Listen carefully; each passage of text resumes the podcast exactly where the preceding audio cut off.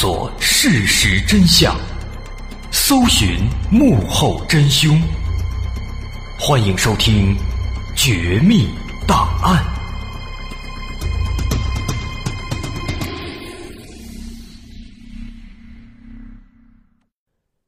上期我们说到，雷国民和张云明因为争吵不断，最终分道扬镳。此后，雷国民虽然想再找一个人一起作案，可始终没有合适的人选，所以无奈之下，雷国民走上了独自一人办大事的道路。雷国民认为，单独一人作案要尽量避免搏斗，要通过突袭一下子就解决受害者，然后再实施抢劫。因为对雷国民来说，如果和受害者正面对抗，那是有可能被抓住的。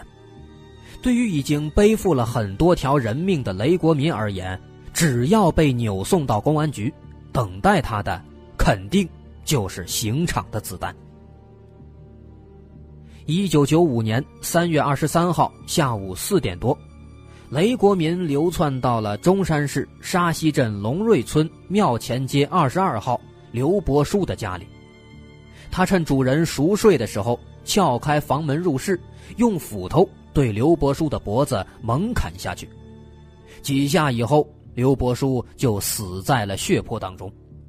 这一次，雷国民抢到了刘家的营业款，十万多块。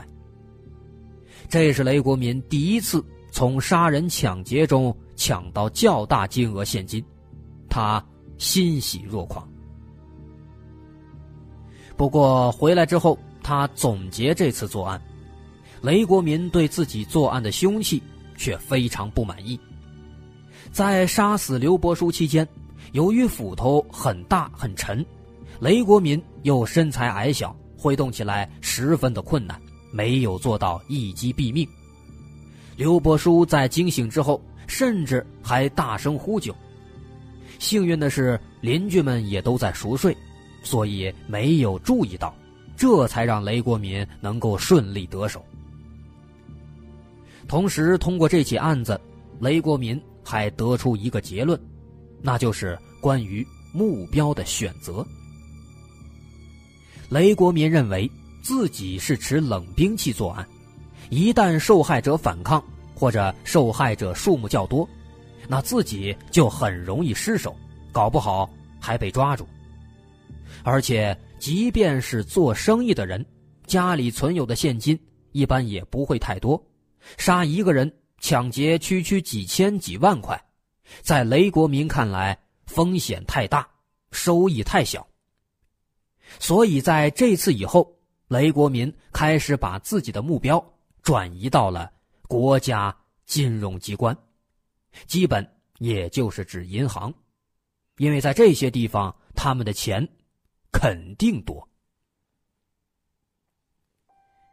可雷国民知道自己一个人抢劫国家金融机构是非常危险的，稍有不慎就会被擒获，而且他不能和人搏斗，毕竟他只有一个人，所以只能等那些值班人员睡着以后，雷国民携带冷兵器撬窗入室作案。所以他打算先找个地方，给自己练练手。我们前面也说了，雷国民是个非常狡猾而且有耐心的人，他为了作案可以准备数个月甚至一年，保证万无一失以后才会动手。于是，一九九五年夏天一天凌晨两点多。雷国民来到了珠海市拱北汽车站售票大厅的门市，准备拿这儿来练练手。可是很不巧，他刚刚进去就被一个值班人员发现了。雷国民见状，急忙丢掉凶器，翻墙逃走。不过有意思的是，这个门市的职工非常粗心大意，发现了雷国民和他丢掉的尖刀等凶器。居然认为这不过是小偷试图盗窃，所以在事后，这个地方并没有增加安全防范。几个月以后，雷国民再次路过这里，发现了这个情况，于是决定还在这儿动手。一年后的六月十三号晚上，雷国民携带事先准备好的斧头、尖刀、玻璃刀等作案工具，来到了这个车站，翻窗入室。他用斧头和尖刀先后对值班的蔡立新、陈楚忠的头部和颈部连砍了数下，导致两人在熟睡中当场死亡。之后，雷国民放倒保险柜，用撬棍撬开，抢到了人民币四十三万多，港币十万多。这是他第一次从国家金融机构抢到巨款。这一次得手以后，雷国民是又惊又喜，下定决心以后要以国家金融机构作为自己的目标。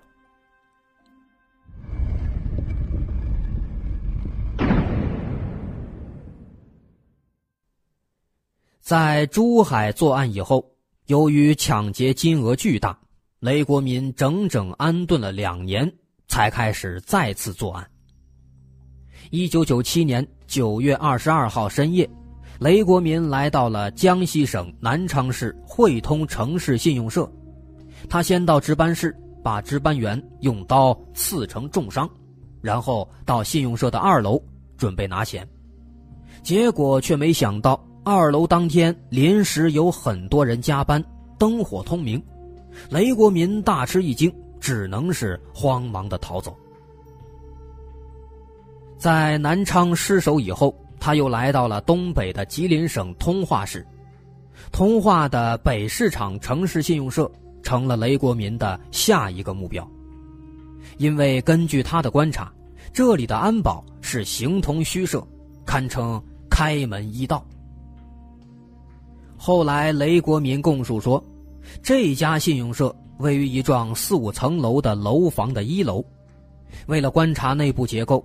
他特地用假名在这里存了一千块钱，然后观察周围的情况，发现这家信用社它的防范很差，后墙的窗户没有防盗网，是普通的玻璃窗，而且里面只用挂锁锁着，其中还坏了一块玻璃，用塑料布给蒙上的。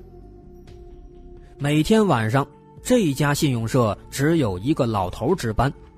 而且他作案的两天前就撬掉了后墙玻璃上的挂锁，竟然没有一个人发现。作案当天，雷国民从窗户爬进现场，几刀就捅死了值班老头，然后撬开保险柜，很轻易的就抢走了十五万块。在这几次作案以后。雷国民对他使用的尖刀、斧头这些凶器更加的不满。在对于武器选择上，雷国民有自己的一套理论。他认为锤子是最好的武器。在雷国民十多年的杀人犯罪生涯中，对各类杀人武器，他总结出来了这样的一条结论：刀不如枪，枪不如斧，斧不如锤。用刀作案，不能一招置对方于死地，受害人容易喊叫，而且受害人流血也比较多，现场很容易被发现，那些血也容易粘在自己身上，留下作案痕迹。而用枪作案，虽然他能一招置对方于死地，但是枪的响声太大，很容易就被发现了，况且幺幺零反应也快，短时间内。就能赶到现场，容易破案。雷国民认为，当年的张军团伙，他们的教训就是在这一点上。然后第三个斧子，用斧子效果的确是不错，但是它太过笨重，不好使用。所以总结下来，雷国民认为还是用锤是最好的，轻巧灵活，能够一招就将对方制服，喷出来的血也不多。雷国民在安徽宿州案件前买了锤子，当时还在自己头上做了敲打实验，感觉效果非常好，最终确定了使用这种工具。但在这起案件的时候，他使用的还不够熟练，打击受害人头部的次数比较多，当时身上溅了不少血。不过，在做完这起案件以后，雷国民就正式的坚定了使用锤子作为杀人工具的决心。雷国民身体比较瘦弱，臂力不足，为了增强自身体力。确保用锤子打击头部的准确性，他在安庆老家专门租了一百多平米的房子，改造成了健身房，使用拉力器来练习臂力，还在沙袋上画几个圈练习从各个角度打击人头部的技能，并且他每天坚持长跑三四十公里，锻炼自己的耐力。在通过练习以后，雷国民声称。他有把握在六秒内就杀死一个人。当时雷国民在江西瑞昌杀的六个人，和在江苏盐城杀的三个人，都是用的锤子。另外，除了对武器选择以外，雷国民认为自己逃离现场的速度也是太慢，很有可能被警方抓住，所以。他开始考虑使用作案工具，可作为一个农民，雷国民并不会开车。不过，为了抢劫，他特地的去学习了驾驶，甚至为了切割银行金库，他还特地去学习了切割技术。这是因为很多信用社都是用金库锁着现金，不能打开金库，就意味着只能抢到少量现金。那么可以说，雷国民真的能算得上是一个职业歹徒，为了抢劫，不断的学习新的技能。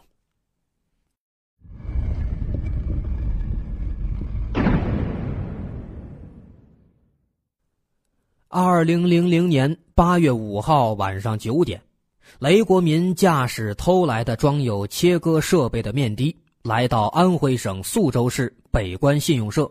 准备作案。经过长期踩点，雷国民知道这里晚上只有两个女人值班，很容易对付。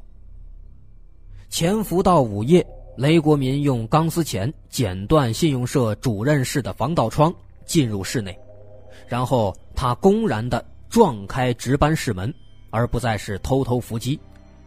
值班员是两个中年女性薛玉珍和徐玉芬。他们被惊醒以后，与凶残的雷国民进行了短暂搏斗，但雷国民手持铁锤，两个女人根本不是他的对手，几下就被砸倒了。雷国民下手毫不留情，将两个女人都砸得脑浆崩裂，死于非命。随后，雷国民就用切割设备把信用社的大保险柜门割开一个洞。而且在切割过程中，柜里有将近四万人民币直接被烧毁。之后，他拿走了柜里的十八点八万人民币。这次作案以后，雷国民丢弃了这辆偷来的面的，防止被警方顺藤摸瓜。此时，雷国民已经作案多年，之所以始终没有被抓住。也是因为他有一整套处理凶器和作案工具的经验。雷国民后来回忆说，他使用的作案工具很多，但每件都各有用处，而且从来不在同一地方购买。公安机关想从工具上找到他，那肯定是很难的。二零零零年初，雷国民经过反复的观察和踩点，决定。对安徽宿州的北关信用社进行抢劫，这就是我们刚刚说的那起案子。当年七月份，他在安徽池州偷了一辆昌河面包车，在合肥偷了一副车牌，在安徽凤阳县租了一套切割设备，又在蚌埠市购买了一把钢丝钳，在宿州购买了割枪，并且定制了撬棍等工具。作案以后，他把二十九件作案工具全部留在现场，把面包车开到了安徽省肥东县抛弃。因为在现场时车碰到墙上，擦掉了一块油漆，所以他毫不犹豫的把车就扔了。因为他知道公安机关肯定会从这块油漆上来查找车辆，留在手上那肯定是个祸害。后来，为了他之后的江西瑞昌、江苏盐城两起案件，雷国民在二零零一年元旦在安徽省凤阳县的旧车交易市场，花了两万四买了一辆旧的普通型桑塔纳，卖车老板还送给他一副安徽车牌，然后他又在南京买了切割工具、刀和扳手，在武汉买了氧气瓶，在南昌。充好氧气，在安庆市购买了刀和撬棍等工具。就这样，他为了买作案工具，就跑了大半个中国。然后，他就带着这些工具，先到江西瑞昌抢信用社，但是没抢到钱，这个在下期我们会说。然后，他又把车开到了江苏盐城，作案前又在附近的大丰市。偷了一幅当地出租车的牌照，作案时挂在车上。作案以后，在回安徽的路上再把车牌给扔掉。这一次在安徽宿州的案发现场，他丢下了所有工具，因为他自称有信心让公安机关查不到自己，而且还能让他们认为这是流窜犯干的。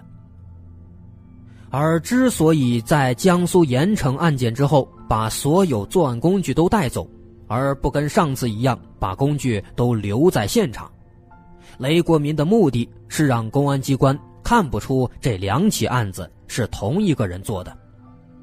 由此，我们也能看出来雷国民他的狡诈。由于自知迟早一死，雷国民在抢到巨款以后。除了把其中一小部分交给妻子养家，其余的都用作个人挥霍。到了半年后的二零零一年二月，雷国民已经把抢劫的赃款给挥霍一空了，必须要再次作案。于是就有了后面他最后犯下的在江西瑞昌和江苏盐城这两起伤害最大、抢劫数额最多的案子。这两起案子彻底的改变了雷国民的命运。至于其中的细节如何，又是怎样的改变了他的命运，我们放到下期再详细的说一说。好，今天的绝密档案就先到这儿，我是大碗。喜欢我们的节目，欢迎关注我们的微信公众号。在微信搜索“大碗说故事”，就能找到。我们下期继续再来说雷国民。